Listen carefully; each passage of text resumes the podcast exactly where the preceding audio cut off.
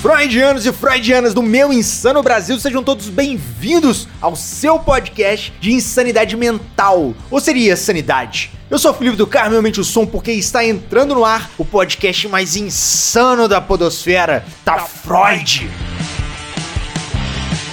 E ele que é analista de sistemas e agora quase um psicólogo, vai se dedicar a programar a mente humana. Seja muito bem-vindo, meu nobre Mário Márcio. Por trás de todo cagador de regra, existe uma pessoa que julga a realidade do outro pela sua própria experiência. E ela que é uma péssima influência, é publicitária, fotógrafa e influencer digital. Seja muito bem-vinda, Marina Barros. Cague você suas próprias regras e reconstitua a sua flora com outro olhar. Esse episódio foi desenvolvido em parceria com a Iniciativa Saudável. Eu sou o Felipe do Carmo, aumente o som porque tem muito conteúdo novo chegando para te mostrar que você pode ser saudável.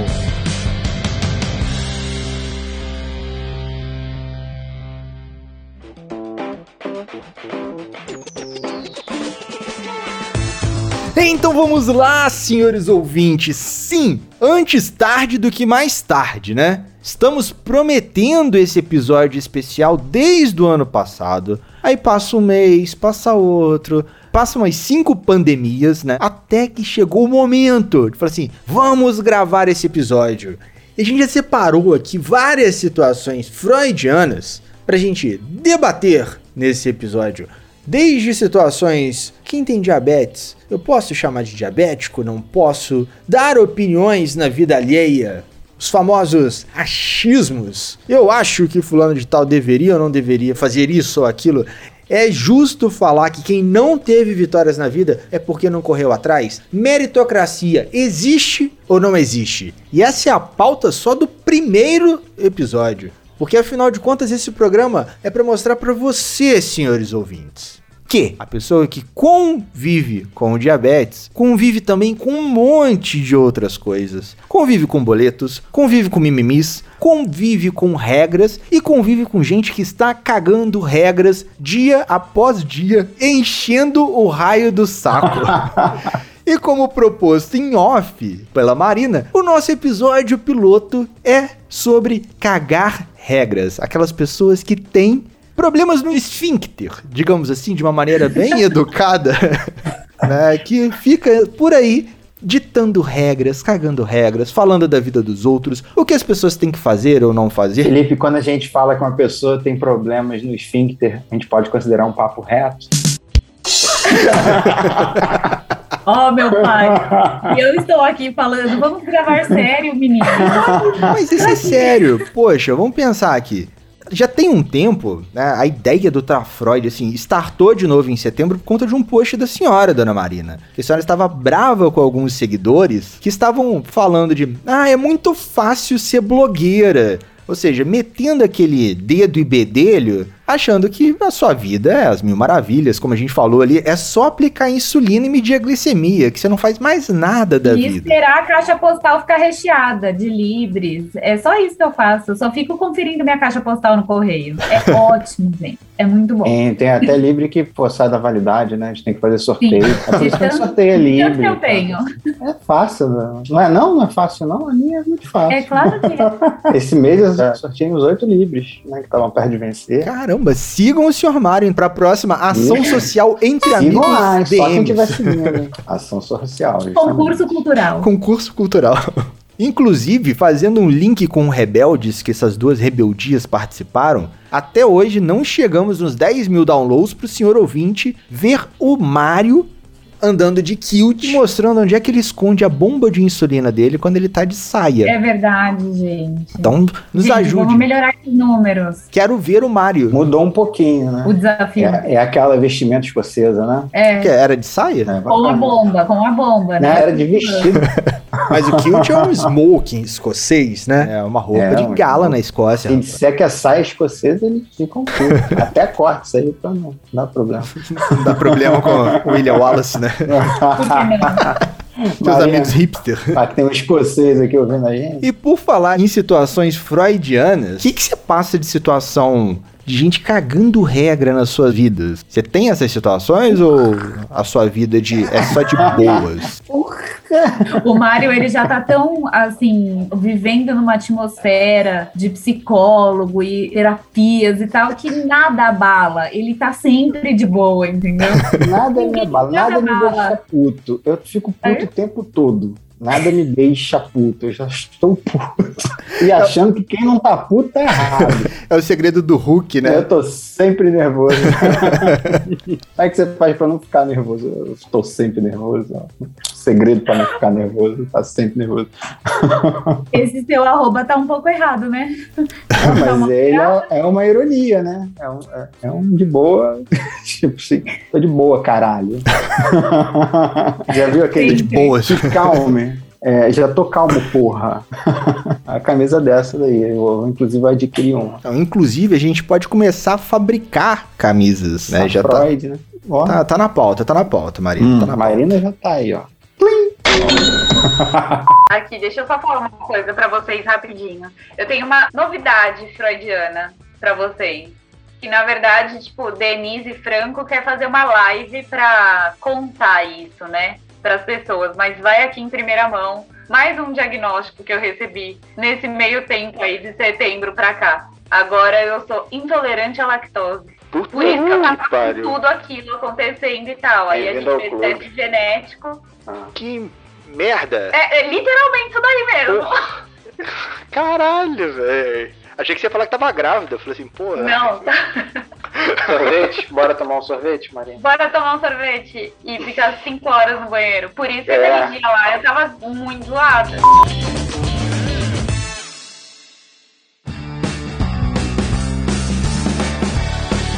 Enfim, mas eu tava falando pro pessoal do pedal lá de diabetes que a gente fez agora no domingo, né? Aí vira e mexe alguém fala assim, tipo, ah, sabe o Felipe? O cara que grava os podcasts? O menino dos podcasts? Ah, sei quem que é, beleza. Ou e aí você não pode falar assim, ô, sabe a Marina, aquela, aquela diabética lá, sabe? Não, aí já é pejorativo. Agora, chamar você do cara do podcast, pode. É o cagar regra também, entendeu? Porque a vida inteira a gente colocou características da pessoa como, como pontos, né? De quem é aquela pessoa. Ah, é o, aque- o marido da Fernanda. Você não tem nem nome, entendeu? O irmão do Jorel. É.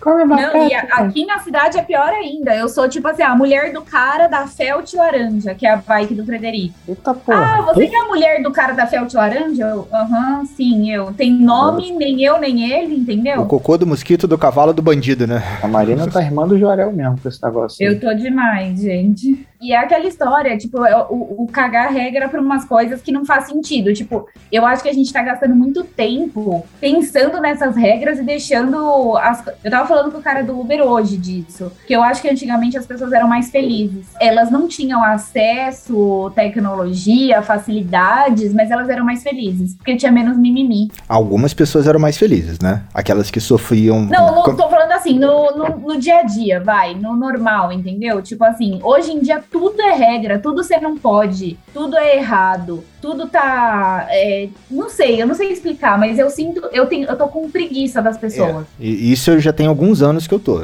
Antes do podcast, de verdade. Eu, eu me achava um alienígena de vez em quando, com alguns pensamentos, reflexões que eu tinha. Aí começou a passar o tempo, a minha irmã começou a expressar a mesma coisa, mesmas reflexões. Falei assim, ah, legal, não sou alienígena. Aí chegou um ponto que eu comecei a ver, graças ao podcast, que tem milhares de outras pessoas que também assim, cara, que preguiça que eu tô de Preguiça. Sabe, tipo, é, agora você tem que justificar que a Terra é redonda pro cara que fala que a Terra é plana. Você fala assim, cara, vamos lá, tipo, avança isso. Você tem que justificar pra pessoa que sim, existe um, um impacto histórico da escravidão que teve, tipo, pra mim isso é tão óbvio, tipo assim, cara, ah, tem que justificar pra pessoa, pra galera, pessoal de São Paulo, eu sei que existe uma cultura e tal, amigos da Marina, do Mário. É, tem uma historinha que uma vez eu escutei que meritocracia se resume a mais ou menos de qual carteira você tá na sala de aula. O professor pegou um caderno, arrancou um monte de folhas e distribuiu para esses alunos. Pegou uma cadeira, colocou uma lixeira bem na frente do quadro negro, lá na frente da sala de aula. Na época pré-pandemia, você deve ter participado de alguma sala de aula, né? E ele mandou todos os alunos amassarem essa folha e arremessarem essa bolinha de papel no lixo. E quem acertasse iria ganhar 100 reais. Obviamente, quem estava nas primeiras carteiras acertou de uma forma muito mais fácil do que quem estava lá na última carteira. Tá certo que o cara lá da última carteira teve alguém que acertou? Teve. Ele teve mérito em acertar? Ok, por conta do esforço e habilidade dele.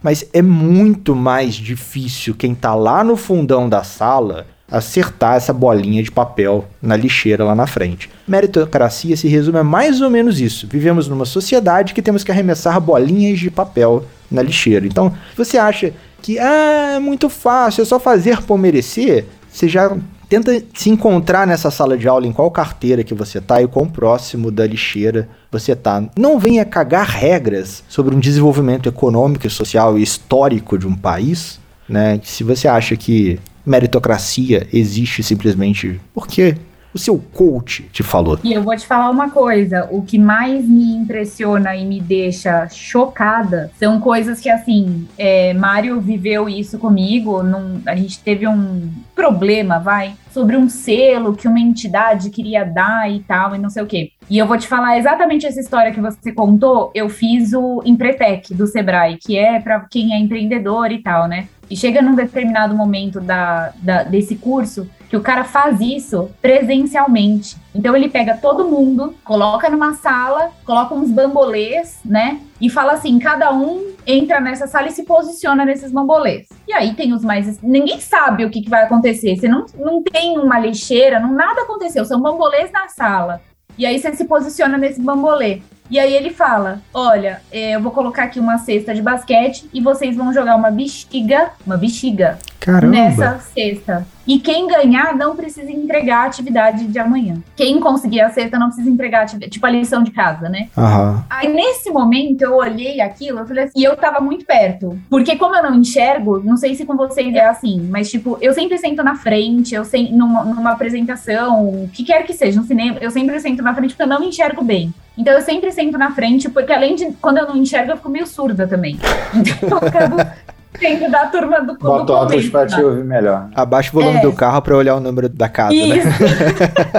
Dessa. e aí eu fui logo lá pra frente, porque é o meu normal fazer isso. Eu sento na frente, na sala de aula, enfim. E aí começou aquela disputa, ou parecia assim, que quem acertasse a cesta ia ganhar um milhão de dólares, sabe? Uma disputa e não sei o que, não sei o que lá. E aí eu fiquei olhando aquilo, e aí eu falei, eu falei assim, mas peraí, gente, isso aqui tá, isso aqui tá justo, porque é uma bexiga. Eu tô aqui, se eu estender a mão, eu vou colocar. Agora, e fulana que tá lá atrás? Ela não vai nunca acertar a gente. Aí o cara para, para tudo, volta todo mundo pra sala, vamos conversar sobre isso. Então, você se vê, e foi o que aconteceu nesse caso entre a gente ali, no momento do selo, que quando alguém te instiga uma competição, ninguém para pra pensar nessa competição. Simplesmente saem tipo, ah, vamos fazer, vamos acontecer, e eu vou ganhar, e eu vou. E aí, só que ninguém para pra pensar na ética dessa competição, se tá justa, se tá honesta, se tá bem estruturada, se todo mundo vai ter as mesmas chances. Eu fico indignada com as pessoas que não param pra pensar nessa questão de justiça e igualdade. Não é errado competir, mas faça a competição com aquilo que é justo e honesto, né? As pessoas que me conhecem mais próximas assim sempre escutaram eu falar que eu não defendo a igualdade. Eu sempre Isso. defendi a equidade. Equidade. Sabe, tipo, você dar condições iguais ou mais próximo do semelhante pra todos. Não é dar condições iguais, né? Não é dar cinco sacos de arroz pra todo mundo e uma das pessoas precisar de 10 sacos de arroz e o outro precisa de dois. Não, é dar o tanto de arroz que precisa. No universo diabetes, não é dar duas caixinhas de fitinha pra todo mundo. Se a pessoa precisa de uma caixinha de fitinha, é uma caixinha. Se a outra precisa de cinco, são cinco. Ah, mas ele tá ganhando mais do que eu. Ele precisa mais do que você.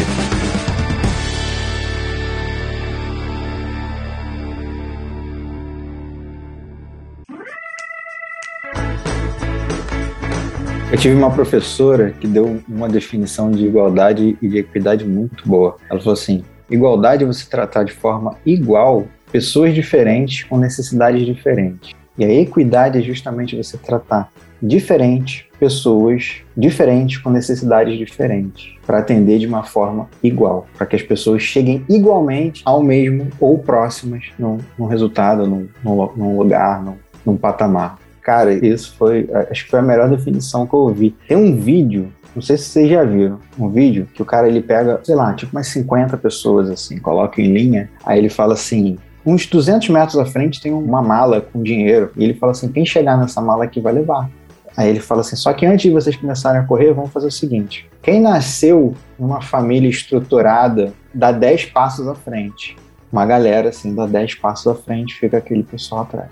Aí daqui a pouco ele, quem nasceu numa família que pode dar condições de estudo, de educação, aí tem uma galera que dá 10 passos. Aí ele vai perguntando, quem nunca precisou se preocupar com as contas da sua casa enquanto estudava. Aí dá 10 passos. Quem nunca precisou se preocupar com a alimentação do dia seguinte enquanto estava se preparando, estudando. Aí várias pessoas vão dando 10 passos à frente, à frente, né? E chega uma hora que tem a galera que tá muito na frente, tem uma galera que tá no meio, tem uma galera que tá muito na trás, tem uns que nem saíram da linha. Aí ele pega e fala assim: agora todo mundo olha para trás. Aí, menos os, os que estão lá, lá na linha.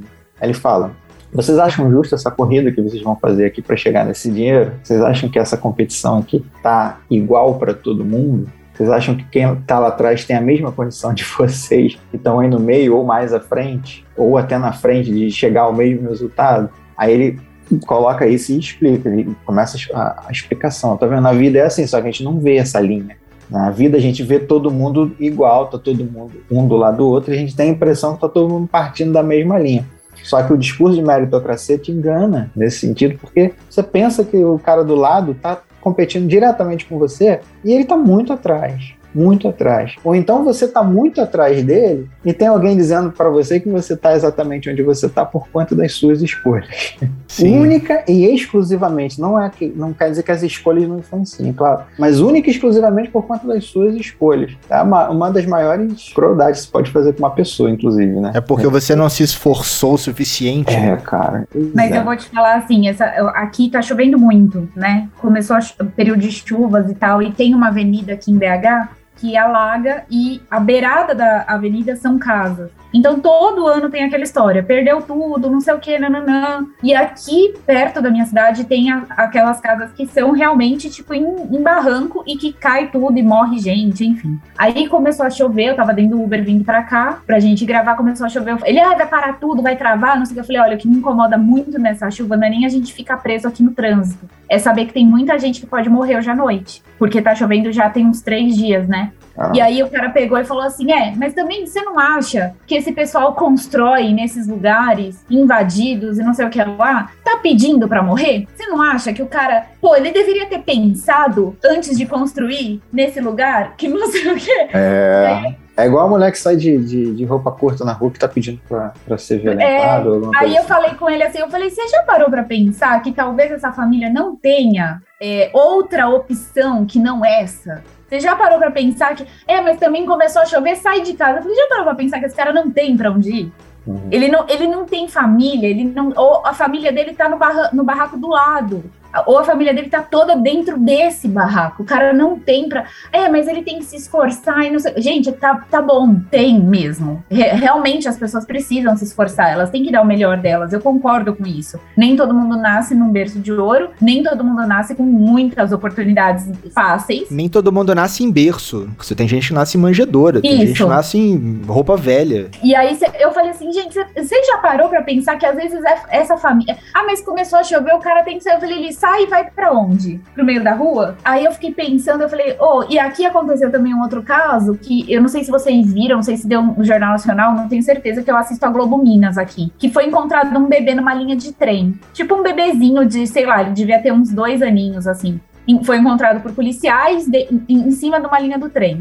Os comentários são sempre assim: que tipo de mãe faz isso? Nossa, essa pessoa é um monstro. Tinha que pegar essa mãe e matar que não sei. Aí eu, eu oh, juro por Deus, eu gastei uns 40 minutos da minha vida respondendo comentários no post, de tão incomodada que eu fiquei. Que eu falei, cara, você parou pra pensar que essa mãe podia estar tá sendo perseguida, ou que ela podia estar tá sendo espancada, e foi a única opção que ela teve, foi de deixar o filho num lugar que alguém ia encontrar. Ou esse menino foi raptado, ou quem deixou essa criança no, no trilho foi um pai e não uma mãe. Por que, que a mãe Exatamente. tem que ser a... Por que, que não pode ter sido um pai, um homem? Por que, que não pode ter sido uma avó? Essa, é, a mãe dessa criança morreu, a avó ficou com o filho e não aguenta mais criar e a avó deixou. Não, a, a figura, ah não, a responsabilidade é da mãe. Então quem deixou no trilho foi a mãe. Ou isso me incomodou tanto que eu juro por Deus que eu fiquei respondendo comentário por comentário. Você, mulher, fazendo esse comentário, você já parou para pensar que essa mulher pode, podia estar tá sendo espancada, perseguida? O que, que, que ela pensou no bem-estar do menino? Que, que ali ela estava dando uma chance para o menino ser adotado, enfim, e que ela não ia conseguir isso? Ou que essa mulher foi morta e ninguém foi procurar o corpo dela do, do lado ali do trilho do trem? Pegaram ela, mataram e não pegaram o menino? Ou que raiva que me dá isso, porque exatamente é esse é o tipo da sociedade que acha que pode ser influenciador, que pode cagar regra, que pode achar que pode falar que você tem que fazer tal coisa, tem que fazer do, desse jeito. E aí a gente vai vivendo nesse mundo podre. E transtornado. E não é nem no mundo. Como que foi que você falou na nossa vinheta? Brasil? Brasil insano. Ah, é.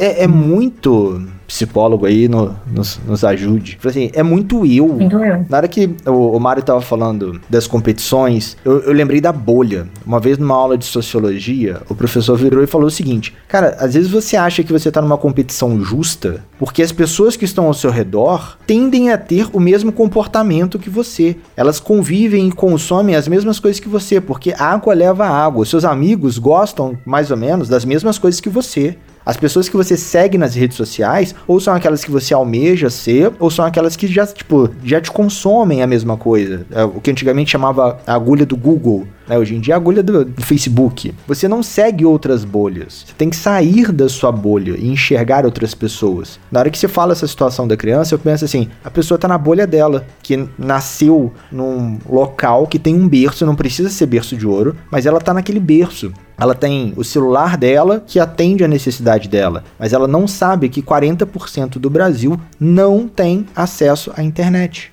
Se você está escutando o podcast hoje, senhor você tem acesso à internet. Então você está nos 60% das pessoas do Brasil. Desses 60%, 32% tem acesso apenas a 3G, 4G, a dados. Não tem acesso à internet física. 1%, 2% tem acesso à fibra ótica. O restante ainda é tecnologias mais antigas. Então pensa assim, se você tem uma internet muito maneira, uma internet gamer, super bolada e tal, você é exceção da exceção. Você é a nata da sociedade. E complementando isso aí, Felipe, é, dessa parcela que tem acesso à internet só através de 3G, tem que levar, levar em consideração os planos populares de operadoras que dão acesso não à internet de uma maneira geral, mas a determinados aplicativos e redes sociais. Então, por exemplo, o cara tem acesso liberado ao WhatsApp, por exemplo, mas ele não tem acesso liberado à navegação web. Vamos dizer assim, ele não pode abrir páginas da internet. Isso aí vai consumir do plano dele e ele não tem franquia, ele não pagou, ele não tem crédito para isso. Mas ele tem o WhatsApp liberado. E é aí que ganha força aquelas benditas, malditas correntes do WhatsApp, correntes disso, daquilo. O pessoal propaga, fica repassando as fake news, as notícias falsas, enfim. E as pessoas não têm como verificar. Às vezes não é que ela não quer, ah, as pessoas não querem, tem preguiça. Ainda tem essa parcela que não tem como. Está fora da realidade dela e ela nem imagina que ela não tem essa possibilidade. Ela assim, não, eu recebi na internet, que a internet dela é o WhatsApp, entendeu? Ela nem sabe que ela teria a possibilidade de procurar aquilo através de, de uma pesquisa no Google, ela achar em uma fonte, fonte segura, de, não sabe nem o que, que, é isso. que é uma sabe. fonte, que é uma fonte é. segura, ela nem sabe. E se ela viesse a conhecer isso, ela não tem acesso naquele plano, ela teria que ter um plano de operadora mais, enfim, mais caro para ela conseguir ter acesso a esse, a esse outro tipo de conteúdo. Então, é, acesso à informação já é privilégio. E, e, quando a gente entende que informação é uma coisa e conhecimento é outra, a gente entende que o conhecimento ainda é muito mais difícil de ser acessado. Então, se a gente muito tem bem. acesso ao, ao, conhecimento, a gente realmente está numa camada muito privilegiada e a gente tem a obrigação de entender que existem outras camadas que não têm acesso a gente passa a ser um, uma obrigação nossa. Não, não, das, não das pessoas que não têm acesso, mas nós. E que é o contrário, né? A cobrança é ao contrário. Eu falo assim, a gente, né? Vamos dizer, esses influenciadores que a gente tem hoje, principalmente influenciadores em diabetes Eu vejo muitos influenciadores assim, fulano de tal tem que ir atrás da informação. Porque eu cheguei onde eu cheguei, porque eu fui atrás da informação. E é o que o Mário falou. Você foi, né? Você tinha lá o seu iPhone lindo e maravilhoso conectado na internet, por isso você foi atrás da informação. Agora, é muito complicado você pegar essa, essa questão. Eu, eu tinha um seguidor que acabou falecendo. Isso assim, ó, quando. Como que é que fala, Mário? Quando isso aqui era. Quando tudo era mato. Quando tudo era Quando mato. isso aqui tudo era mato. E ele, ele morava no interior do Ceará. Ele tinha que pegar um ônibus e andar por duas horas para pegar a primeira antena de internet. E aí ele acessava o Facebook e falava comigo. Olha, o meu médico disse que eu não posso jogar bola, porque se eu me machucar, eu vou amputar a perna. Isso é verdade ou é mentira?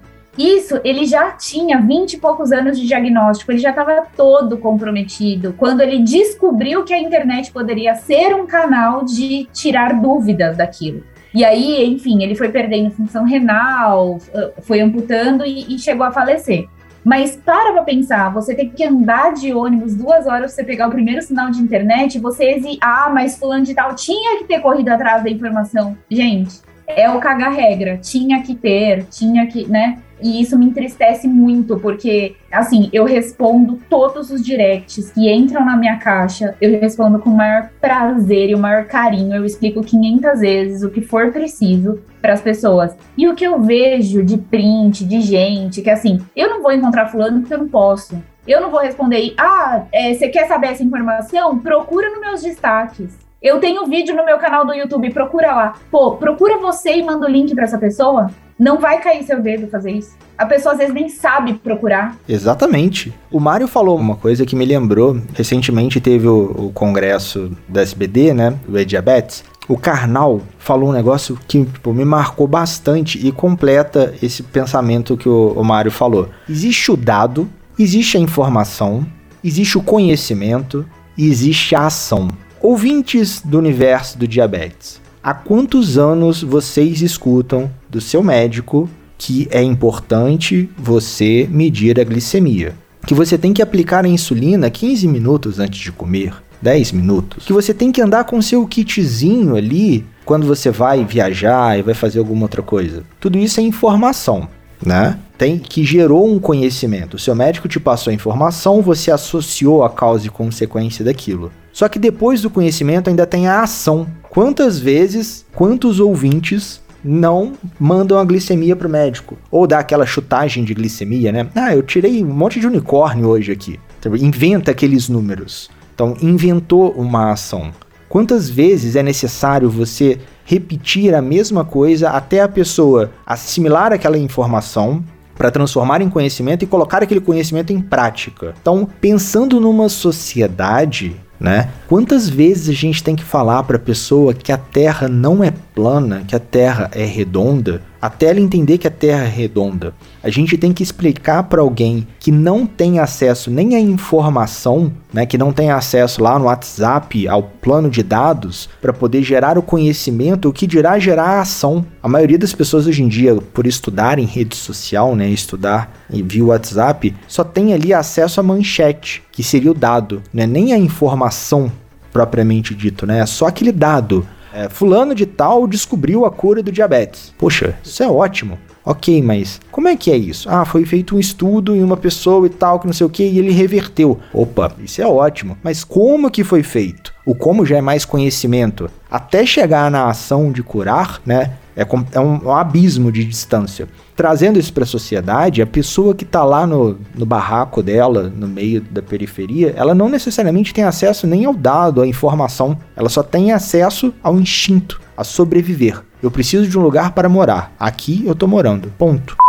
E eu me perdi na linha de raciocínio completamente, olhando pra cara da Marina, tipo, onde é que esse cara tá chegando? Esqueci completamente. Eu acho que esse podcast tinha que ter a vídeo também. É, é. A Marina fazendo uma cara assim, tipo, onde que ele quer ir com esse negócio? Não tô entendendo. Tô aí, aqui esperando, tô aqui. Aí de repente eu falei assim, pra onde você tá indo com isso, Felipe? Qual que foi o link que você fez lá atrás? Não sei mais. Não, mas aqui, é, e na verdade eu não tava nem pensando onde, onde que você vai chegar nisso. Eu já tava construindo um evento na minha cabeça. Ô, minha cabeça viaja demais, velho. Mas demais, assim, ó. Porque Ah, agora a gente vai conseguir ter eventos presenciais, né? E eu já tô aqui, eu e o Mário, fazendo, tipo, bambolê na sala, tá ligado? Pra e, tra- e transformando isso pro diabetes e tal. E, e fazer essa galera parar pra pensar mesmo nisso, sabe? Ia ser massa, hein, Mário? Ia ser massa mesmo. Dinâmicas, dinâmicas é. Mas a, a musiquinha da dinâmica tem que ser o El Chan, aquela dança do bambolê. Só se o Mário tiver com a saia. né?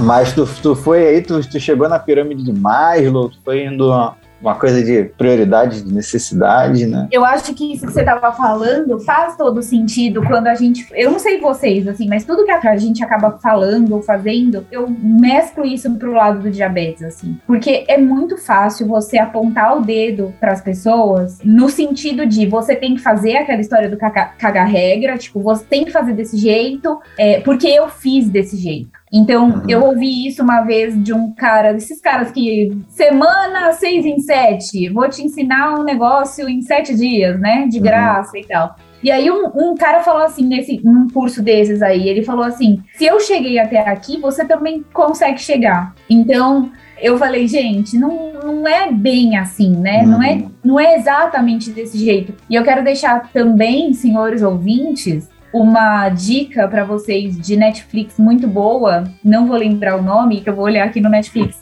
Mas é um Tira uma cola. é, é um seriado muito top da história de uma menina que ela começa a ser agredida emocionalmente pelo namorado. Ela não é agredida fisicamente, mas o cara grita com ela, o cara soca a parede do lado dela, e ela tem uma filha, e ela pega essa filha e sai fora. Só que a mãe dela é louca, o pai era um cara que batia na mãe. Você sabe qual que é, Mário? Não. Acho que é Made. É isso mesmo, eu olhei. Aqui é essa mesmo. É essa maid aí. Aproveitem essas dicas.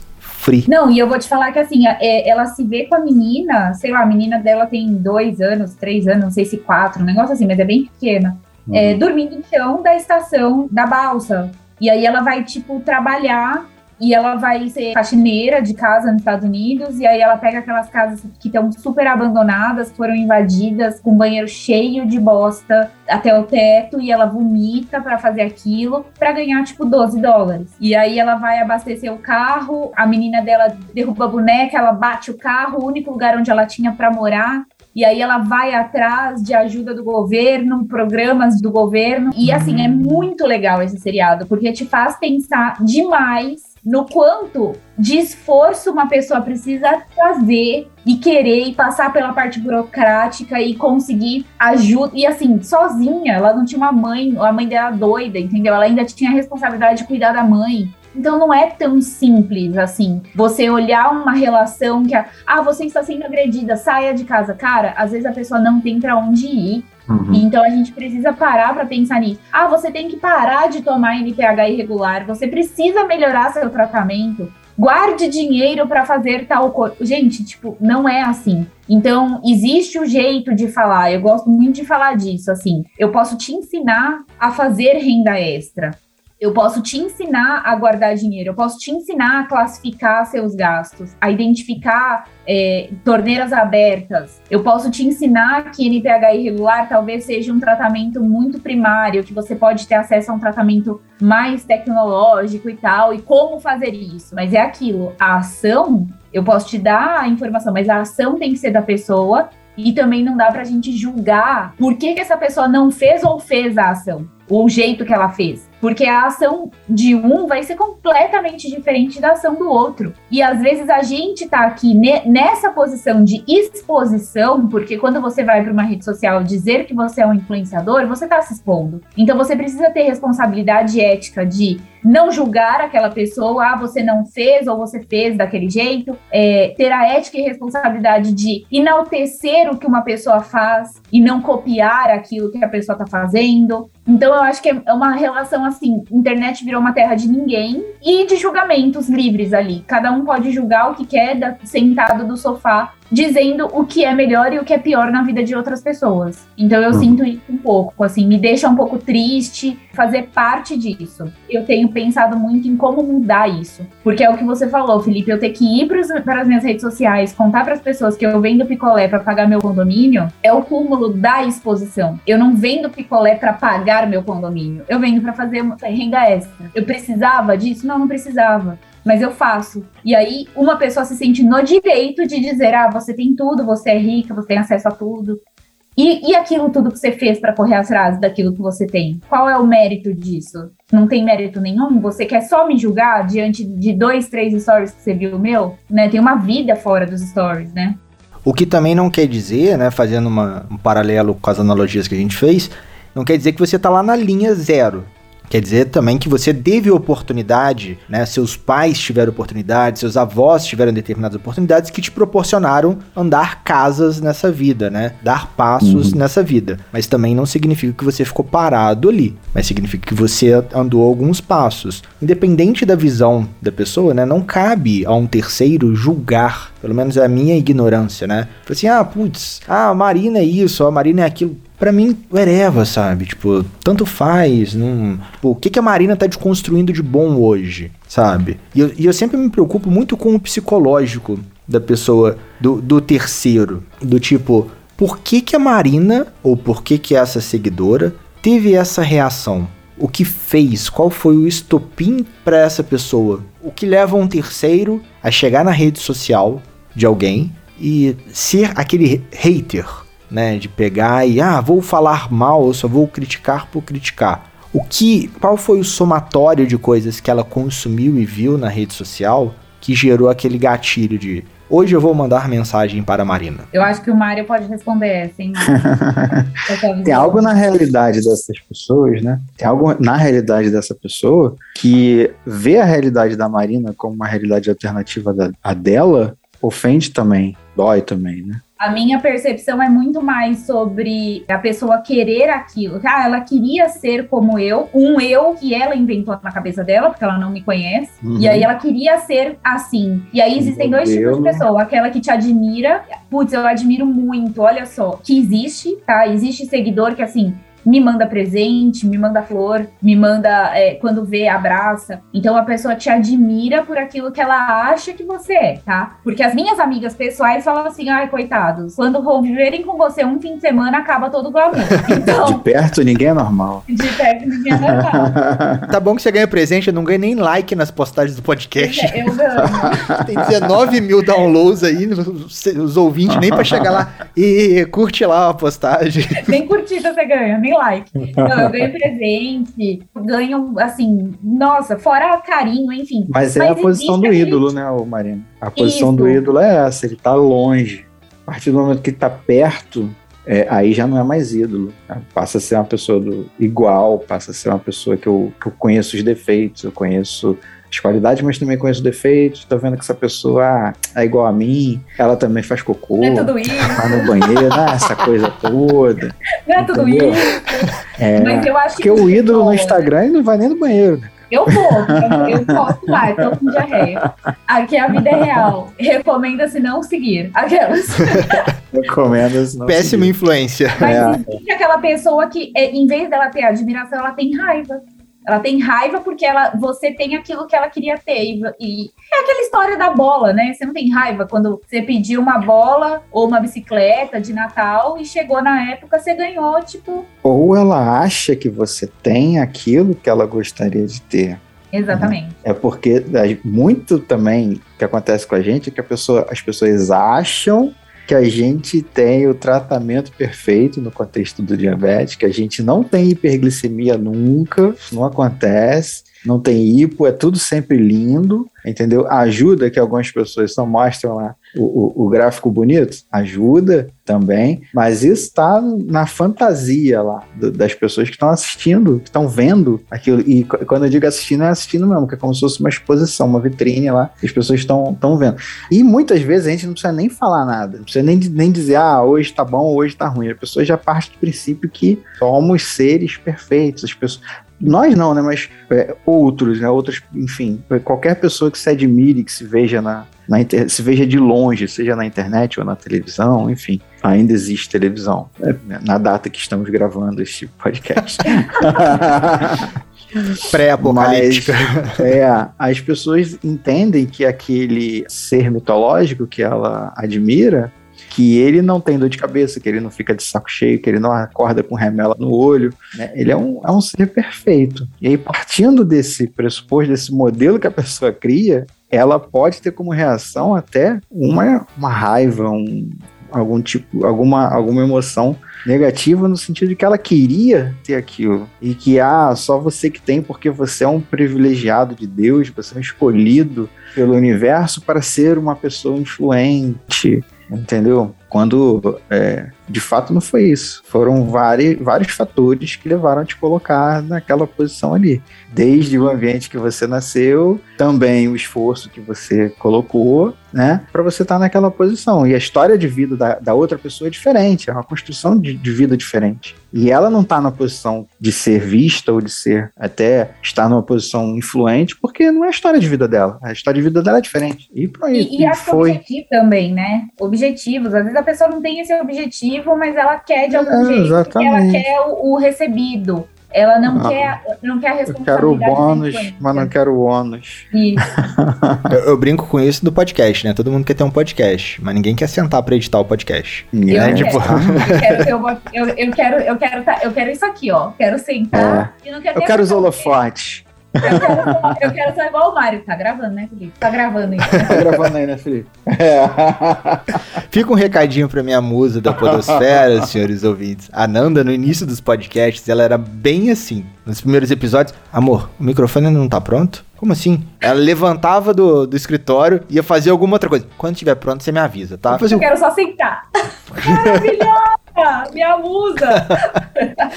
Pô, eu tenho que voltar a fazer isso, fazer aquilo. Aí depois de alguns episódios e tal, ela viu que ela tem a necessidade de entender como é que funciona e tal. Hoje ela é super ativa. A gente dá conversa, né, cara? A gente quer conversar. A gente quer sentar eu... e falar. Cara, eu fui, eu, eu, eu vim pra psicologia porque eu queria conversar, eu queria falar aqui, entendeu? Se eu puder.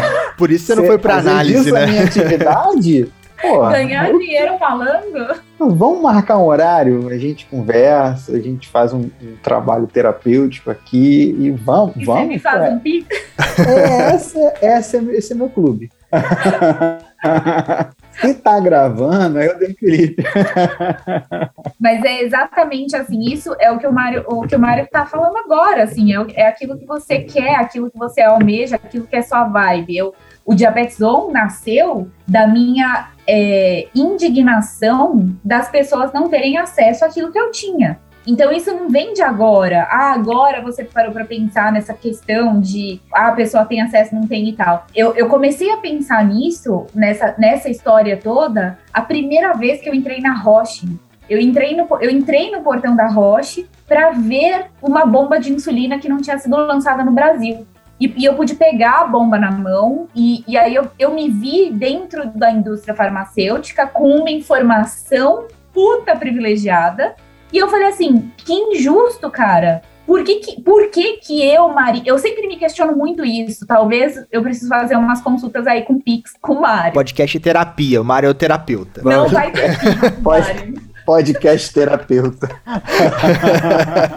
eu não vou te pagar por essa análise, ok? Porque eu, eu sempre me questiono assim: será que eu mereço estar aqui dentro da rocha segurando essa bomba? E por que que não é a fulana de tal, arroba fulano de tal. Por que, que é o diabética tipo ruim? Por que, que é a Marina Barros que tem acesso a essa informação e não outra pessoa qualquer?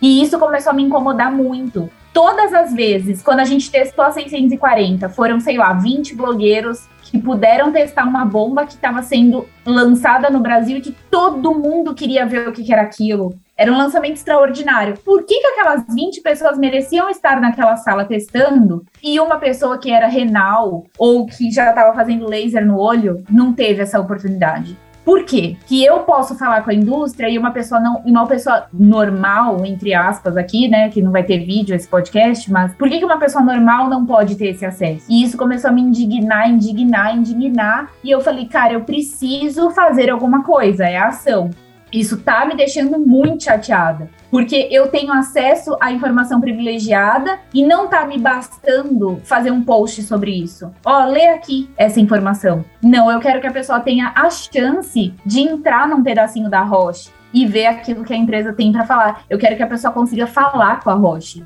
E aí o Diabetes On nasceu. Então, a ideia do Diabetes On é: eu tô te dando a oportunidade de ter as oportunidades que eu tive e que você não tinha. Então, aproveite essas oportunidades da melhor forma possível e faça as suas ações diante dessas informações que o Diabetes On te dá. Então, esse, esse é o principal enredo do porquê o Diabetes On nasceu. Não foi para ganhar dinheiro, não foi para ganhar patrocínio, não foi para aparecer no destaque do site, nada disso. Só que o que, que as pessoas enxergam? A Marina é a pessoa que faz evento para ganhar dinheiro.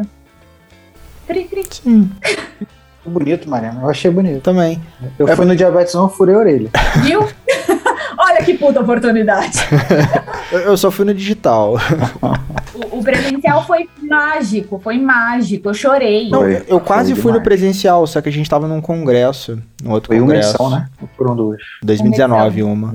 O, mas a resposta pra pessoa que fala assim, ah, a Marina faz evento pra poder ganhar dinheiro. Que bom. Se eu ganhasse, ia ser ótimo. Não, fala assim, não, não sou filantrópica, não tô fazendo trabalho filantrópico. Pois é, e, as- e- e isso lá no começo, quando realmente não tinha nada, eram pouquíssimos blogueiros e tal, que eu surgi com a ideia de fazer uma loja, eu lembro exatamente quem, quando e onde foi dito: você é uma mercenária, porque você quer ganhar dinheiro em cima de diabéticos. E eu falei, cara, eu não vou botar arma na, mão, na cabeça de ninguém, compra uma camiseta, a pessoa vai comprar se ela quiser, né? assim, por que que você... E hoje essas pessoas, e que só pra pontuar, e hoje todas essas pessoas têm loja. Todo mundo que falou você é uma mercenária tem loja. assim, olha só, como é que a, a moralidade, né, é volátil, né? Muito. Por que que vender, aí entra a cagação de regra, né? Por que que vender algo para quem tem diabetes é ser mercenário, mas a empresa lá que vende camiseta engraçadinha pode vender coisas para um determinado público diabético ou... Pois é, eu assim, na boa, não tenho problema nenhum em ganhar dinheiro com diabetes. Gostaria de ganhar mais, inclusive.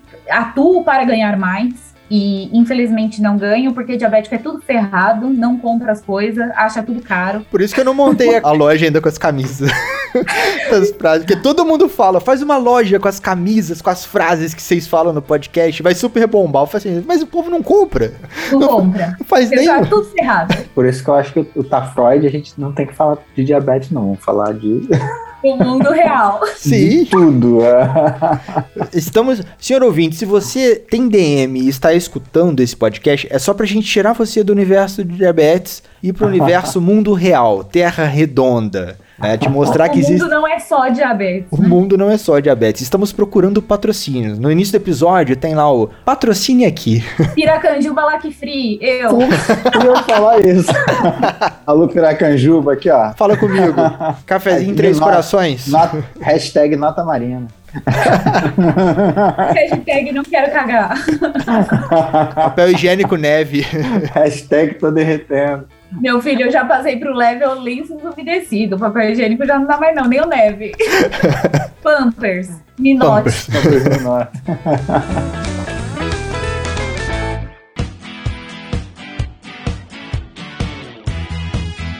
Uma outra cagação de regra que tem, em algum momento dessa conversa, a gente falou de. citou. Eu até achei que a gente fosse entrar nessa seada. A gente tava, eu falei da bolha, né? E a Marina deu o exemplo da série é, Made, lá do Netflix. Assistam, senhores ouvintes, assim que acabar esse episódio. E quantas pessoas acham ou têm aquela percepção que viver nos Estados Unidos, na Europa, é muito melhor do que viver no Brasil. Será que seria pela bolha que elas vivem? Tipo, eu só conheço pessoas da minha classe social que têm a oportunidade de ir para os Estados Unidos, para o Canadá, para a Europa. Logo, elas convivem e consomem aquilo que a, a minha classe social permite. Né? Tipo, eu não conheço é, pessoas que vão para os Estados Unidos para ir no interior do Kansas, para ir na Carolina do Sul, sabe? No interiorzão lá do Texas. Mas sim para ir no Vale do Silício, na Califórnia, Francisco. em Nova York, em Miami. Não nas quebradas de Miami também. É igual o pessoal que fala aqui do Rio de Janeiro. Né? Morar no Rio de Janeiro é super qualidade de vida. Nossa, morar no Rio de Janeiro é maravilhoso. Todo mundo mora perto da praia. O carioca sai do trabalho e, e vai na praia. Cidade maravilhosa. Amiguinho, vou te Não é falar. verdade, não? Existe uma coisa chamada subúrbio do Rio, Zona Norte, e a maior parte das pessoas que moram no Rio moram na Zona Norte do Rio, que é maior, Baixada Fluminense, enfim. São lugares. As pessoas acham que o Rio de Janeiro é tipo assim, uma, uma restinha, uma tripa, e todo mundo tá a dois quarteirões do mar. Não, E todo mundo nessa. mora em Ipanema. E todo mundo mora em Ipanema, Copacabana, Leblon. Não, não, não. A A galera gente tá aqui ouvindo o mar aí da sua janela, tá, Mário? Não vem com esse tá vendo ali batendo a água? Então, é que é o ar-condicionado vizinho. Tá espirrando. Então, cara, não é. A realidade do Rio de Janeiro não é essa. Rio de Janeiro, as pessoas, muito pelo contrário, que têm uma qualidade de vida que poderia melhorar muito, melhorar muito um transporte, não é só São Paulo que tem a exclusividade do trânsito, não, Rio de Janeiro também. É fácil, fácil a pessoa só ter condições de morar em determinado bairro que dê opção para ela de levar uma hora e meia para chegar no trabalho, duas horas, num transporte público, sofrendo, apertado, em trânsito, com calor, entendeu? E a galera que mora, que sai do trabalho, que está a poucas quadras da praia, é uma minoria. Ou é o turista, né? Aquela pessoa que veio para cá, aquela pessoa que juntou dinheiro um tempão para vir para cá, vai ver, veio no Rio de Janeiro, se hospedou próxima à Zona Sul, enfim. Mas a realidade do Rio de Janeiro não é a Zona Sul. E às vezes eu, eu tenho essa impressão que a gente eh, acaba achando que morar fora do Brasil é morar na Zona Sul do Rio de Janeiro em outros países. e não é assim, não é assim. Não é Mas eu confesso que eu acho que isso é um pouco culpa de quem vai pra lá também. Porque Claro, as pessoas consomem o quê? Ah, quem mora em São Paulo mora na Paulista, na Avenida Brasil, entendeu? Então eu acho que isso é um pouco, de, um pouco de tudo, assim. E a pessoa só mostra o que é bom. Ela não fala as coisas ruins, né? Eu desenvolvi esse meu lado de ver o outro lado das coisas depois que eu comecei a namorar com o Frederic. A gente vem de realidades muito diferentes, assim. E ele me ensinou muito a ver as coisas por outro lado. Por exemplo, ele é um menino que veio de uma infância com bastante dificuldade, sem muitas oportunidades, sem muita orientação. Ele fala, se ele tivesse tido alguém que falasse para ele, olha, é importante você falar inglês. Olha, é importante, é, porque ele aprendeu que o importante era trabalhar. Então ele, ele tinha tipo três empregos e tal. E ele teve uma oportunidade de morar no Catar. E quando ele fala isso para as pessoas, as pessoas, caraca, você morou no Catar? Nossa, que da hora, e não sei o quê. Ele fala, mas ninguém viu eu chegando no Catar sem falar uma palavra de inglês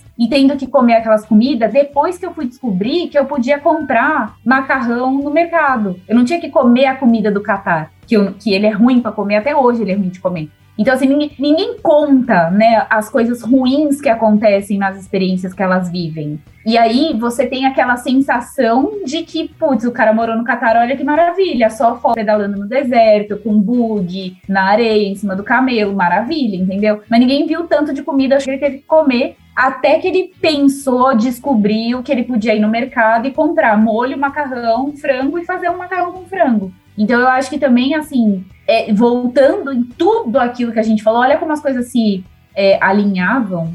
É, tudo é uma questão de perspectiva ótica, né? É, é aquilo que você mostra, é aquilo que a pessoa vê e é aquilo que é a realidade. Então são três universos completamente diferentes e que vivem ali. No, no- naquela situação. Aí eu julgo que aquela criança foi deixada no trilho do, do trem por uma Sim. mãe que não foi uma boa mãe. Só que, putz, você não sabe, né, de nada do que tá acontecendo dessa história. Você tá julgando de acordo com a sua realidade. é muito fácil, é uma tendência natural do ser humano ele julgar a realidade do outro como sendo uma realidade igual ou muito próxima à realidade dele. E uma verdade. e uma verdade absoluta. Então, se eu nasci, se eu tive a sorte, o privilégio de ter nascido numa família estru- minimamente estruturada, com condições de me dar um, um nível razoável de educação, de acesso à educação, eu naturalmente parto do princípio que todas as pessoas nasceram e cresceram com as mesmas experiências, tiveram as mesmas oportunidades que eu tive. Logo, parto do princípio que as pessoas não estão iguais ou melhores a mim, porque elas não quiseram colocar o esforço delas. Por se eu cheguei onde eu cheguei, vindo da onde eu vim, já ouviu as, as pessoas falando isso? Vindo Sim. da onde eu vim. Aí você vai ver a história da pessoa, ela, ela teve uma realidade super privilegiada. Se a gente comparar, se a gente comparar não, se a gente contextualizar na realidade social do país, da região, entendeu? Então, assim, a pessoa ela, ela parte do princípio que a realidade dela é uma referência. Aí começa, né, que a grama do vizinho é mais verde. Não, mas olha só, se eu vim de onde eu vim, cheguei onde tá. Você que teve muito mais. é, não, você é muito mais tranquilo a sua realidade. Olha o seu pai, sua mãe, sua família. E às vezes não, não sabe, né, do que acontece, da verdade ou da realidade que está acontecendo dentro daquela casa. Às vezes ela não sabe a, a, as dificuldades que aquela pessoa está passando, que pode ter sido milhões. Desde, sei lá, problema de alcoolismo na família, problema financeiro, alguma dificuldade é, psicológica, algum transtorno mental que acontecia na família, e, e a pessoa simplesmente não sabe, não sabe. Parte do princípio que o outro teve oportunidade. É muito fácil. É, o pessoal vai até achar que eu sou freudiano, tanto que a gente fala aqui, do, do- mas eu não sou freudiano. Mas Há controvérsia. tem um- uma citação do Freud que ele fala assim: quando Pedro fala sobre Paulo, a gente sabe mais do Pedro do que do Paulo. Então, quando uma pessoa coloca a realidade dela, quando ela julga a realidade do outro, a gente está vendo o, o parâmetro, a linha de base, a linha de referência dela. Isso em vários aspectos. Quando a pessoa diz, por exemplo, fulano é mentiroso. Será que é o fulano que é mentiroso? Será que é você que costuma meter uns calzinhos de vez em quando? vamos falar aí, né? Vamos, vamos entender. Ah, fulano é agressivo, fulano. Muitas das vezes a pessoa está falando muito mais sobre a realidade dela do que, de fato, a realidade do outro. Né? E eu te falo que assim, o, o despertar, né, você abrir os olhos para isso, começar a enxergar as coisas talvez por outra ótica, leva tempo. E normal, assim, no meu caso, eu tive um despertar depois que eu comecei a me relacionar com o Frederic, sim. É, e tenho muito orgulho de falar isso, porque dentro das histórias que ele me conta, das coisas que ele viveu, dos amigos que ele teve, das coisas eu comecei a realmente parar para pensar nessa segunda ótica que poderia existir e que na minha realidade não existia. Eu nem sabia que existia. Então tem coisas às vezes que ele me conta que eu falo assim, cara, eu nunca vivi, nunca vivi isso, nunca vi de perto, nunca cheguei perto disso, porque não era a minha realidade, então eu não tinha nem como saber. Então a importância, por exemplo, desse podcast, talvez as pessoas que estão assistindo, a, a- ouvindo a gente agora, nunca pararam para pensar nesse sentido. E aí a gente tá fazendo ali um começo de um despertar, de um abrir uns- os olhos para outras realidades. Então a importância da gente falar sobre isso e tudo. Eu vou dar um exemplo muito rápido, assim. Quando, gente, quando eu comecei a namorar com o Frederico, a primeira coisa que a gente fez aqui antes da pandemia, ele saiu daqui de casa de Betim e foi até Ouro Preto pedalando.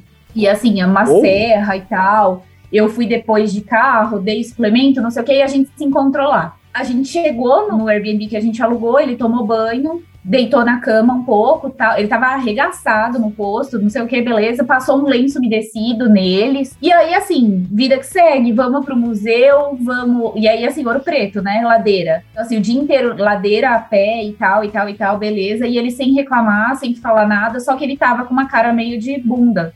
E aí toda hora eu falava, mas por que você tá com essa cara? Ele, não, nada. Mas por que? Não, não, não, nada e tal. Só que o que, que eu queria? Viver um fim de semana em Ouro Preto com meu namorado. Maravilhoso, né? E aí, a primeira vez que eu pedalei 50 quilômetros na vida, e que demorou lá as minhas 5 horas, quase 6 horas de pedal, eu cheguei em casa e assim, morri no sofá. E aí a única coisa que ele falou pra mim foi assim: você entendeu agora como é muito difícil depois que você pedala muito, você ter ânimo pra fazer qualquer outra coisa? E aí, desde então, eu comecei a parar para pensar nisso. Quanto a gente não, não enxerga o que tá acontecendo com a outra pessoa. Então, assim, eu fiz o cara, tipo, ir nos museus e tirar foto e selfie, dando risada, achando ótimo, fazendo coração comigo, entendeu? E aí, só depois que eu vivi aquele drama, vamos dizer assim, né, que eu realmente percebi a dor que é. Então, será que para tudo na vida a gente precisa viver realmente uma, um drama para entender o outro? Ou será que tem um caminho mais curto que é só o da gente refletir sobre aquilo? A gente não precisa necessariamente colocar um neném num trilho do trem e abandonar ele para entender que existem mil óticas dentro desse tema. A gente não precisa faltar tira ou não ter uma seringa para a gente fazer rodízio para entender que talvez essa pessoa fez o melhor dela, faz o máximo, não tem condições, não tem informação e não consegue fazer. Será que a gente precisa realmente viver o drama para entender as outras óticas? É um exercício, né? É um exercício, vai funcionar diferente para cada pessoa. Algumas pessoas realmente vão ter que passar pelo drama. Outras pessoas vão aprender com mais, outras com menos facilidade, exercitando essa, essa empatia. Mas, é, seja lá qual for a necessidade da pessoa para conseguir entender isso, vai ser um exercício. Não é fácil, não. E, e não vão aprender, né? Tem as pessoas que não vão aprender nunca. A gente tem que conviver com essa realidade também, aceitar que vai ter ainda pessoas que sempre vai, sempre vai existir pessoas que vão manter aquele padrão de pensamento inflexível, aquele, aquele julgamento de acordo com a realidade dela, que não vai conseguir se colocar no lugar do outro, que não vai conseguir é, estabelecer um laço de empatia, simplesmente não vai conseguir. E isso é uma construção social, isso faz parte da natureza, também é, também faz parte da, da, da diversidade, essa variação até biológica mesmo, de pessoas que têm um padrão de pensamento diferente. E é a vida, é o mundo, e a gente vai ter que lidar com isso, não vai ter jeito. Tá Freud. A gente tá vai ter Freud. que aprender. Tá Freud, tá Freud. e talvez daí, dessa inflexibilidade, é que vem essa cagação de regra, que vem essa necessidade de, de impor a sua realidade, sobrepor a sua realidade à realidade do outro. Não, é, é, é, mais ou menos muito parecido com o que você fez com ele daquela vez lá. A gente chegou lá na cidade, pô, vamos passear. Né? A gente tem, não, porque um final de semana como namorado é isso, a gente tem que passear, a gente tem que fazer isso, tem que tirar foto, fazer coraçãozinho e tal, não sei o quê.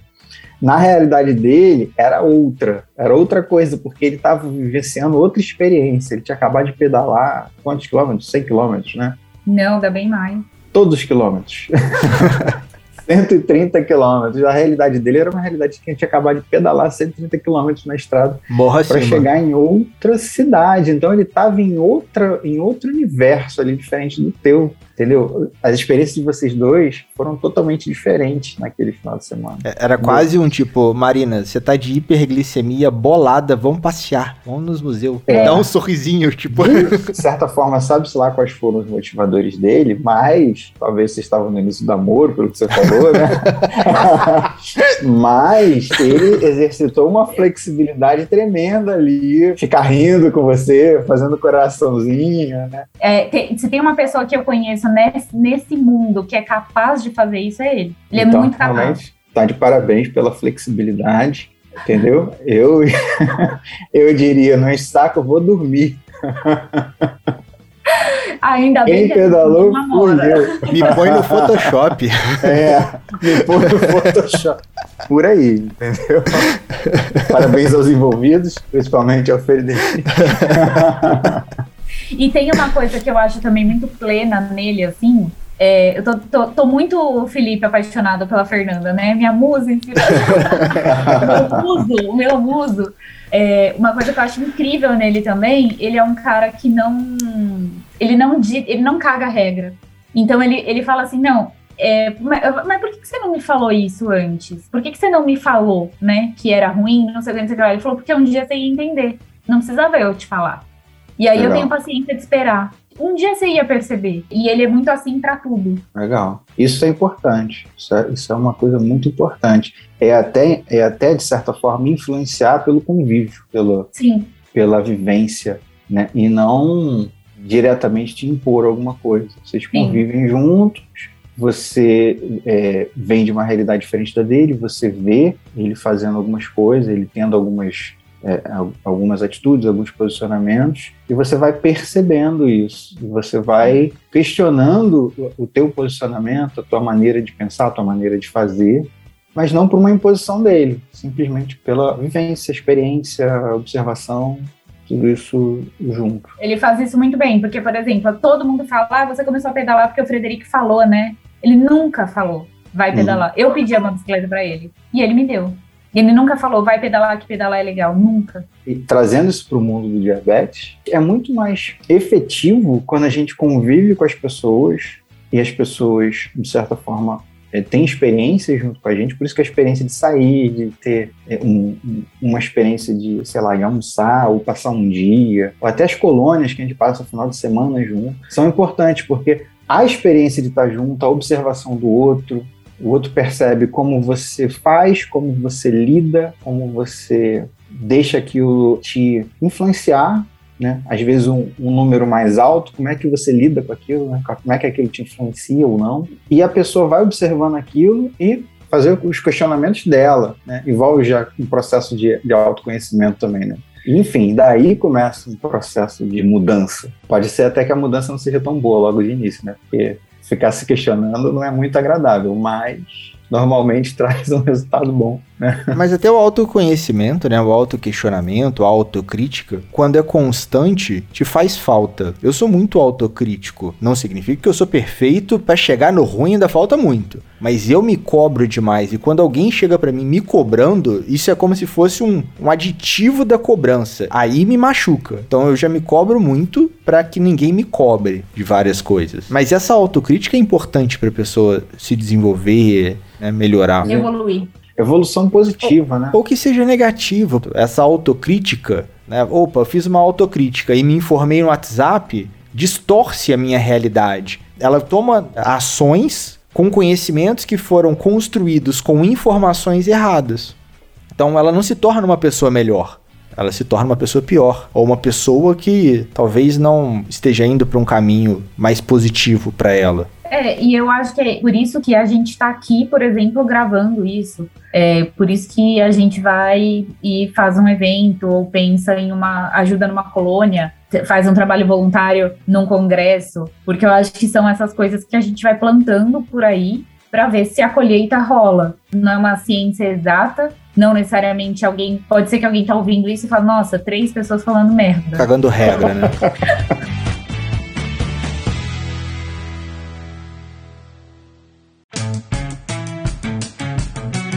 E estamos chegando ao final do primeiro episódio do Tá Freud, senhores ouvintes. Sim, se você vive no planeta Terra, se você vive no Brasil, esses dois, três anos, sim, está muito Freud. Aqui que vos fala, né, é um baita cagador de regra, com outros dois cagadores de regra, três pessoas nada influentes, não nos sigam nas redes sociais. Evite nossos arrobas.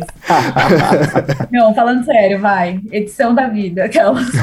Edição da vida. O que, que você deixaria de recadinhos do coração ou merdas no ventilador? Evite nossos arrobas se você não quer despertar para uma nova dimensão de consciência. Meio Matrix, né? Estamos eu, no... eu tava assistindo Matrix, Frederico.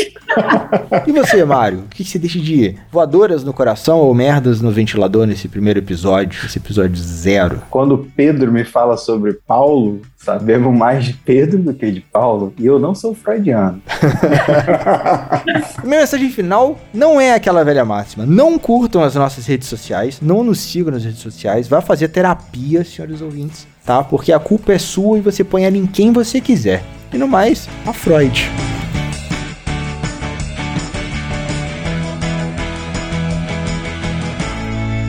Vou fechar o primeiro episódio com barulho de descarga no final. Ah, top. Se eu quiser, eu posso. Eu tenho experiência, eu posso gravar. Bota um também, assim. Pai Marina.